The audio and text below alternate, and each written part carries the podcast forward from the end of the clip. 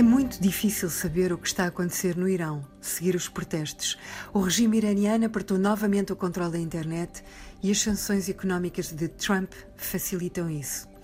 Quando Trump mandou assassinar o general Soleimani, as ruas no Irão encheram-se de protestos anti-americanos. O regime só tinha interesse em que circulassem pelo mundo. Mas depois um míssil iraniano abateu o avião com 176 pessoas e o regime durante dias insistiu que fora um problema técnico, até admitir o abate por engano. Aí as ruas do Irão encheram-se de protestos contra o regime, mas rapidamente voltaram as restrições à internet. É uma questão central, talvez a mais decisiva.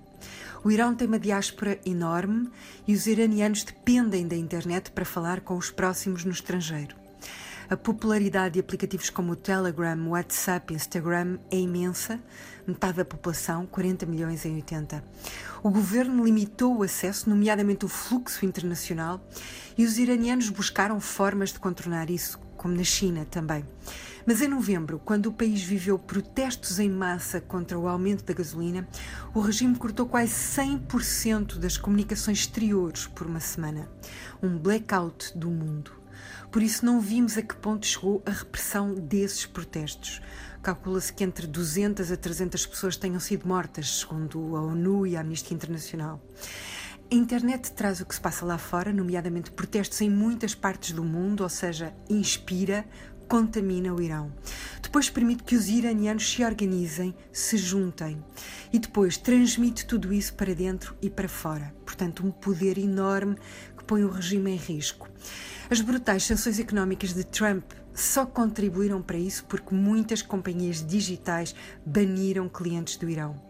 Agora Trump está a tentar cavalgar os protestos, tweetando em persa e tudo, mas foi ele mesmo que cortou os iranianos do mundo, foi ele que facilitou a vida ao regime. E a última coisa que os protestos anti-regime querem e precisam é do apoio de Trump só dará argumentos ao regime para desacreditar os manifestantes. Onde quer que toque, seja o que for que faça, Trump estraga tudo. Entretanto, limitar a internet só contribuirá para aumentar a raiva das ruas impedidas de comunicar e paralisa economicamente um país já a braços com sanções, ou seja, o regime em Teherão não se poderá dar ao luxo de banir a internet por muito tempo. Buscando na imprensa internacional, não há muitas reportagens de dentro do Irão.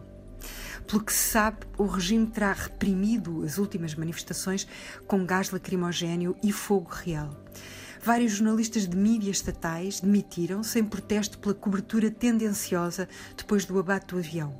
Uma jornalista pediu mesmo desculpa por anos de mentiras. Em 180 países no mundo, o Irão está quase no fim da lista, 170, quanto à liberdade de imprensa, segundo o ranking dos Repórteres Sem Fronteiras. Mas o desafio aos ayatollahs tem crescido em grau e frequência nos últimos anos e o regime não o poderá reprimir em contínuo. O Irão é um daqueles lugares do mundo onde o jornalismo, a reportagem, faz mais falta do que nunca.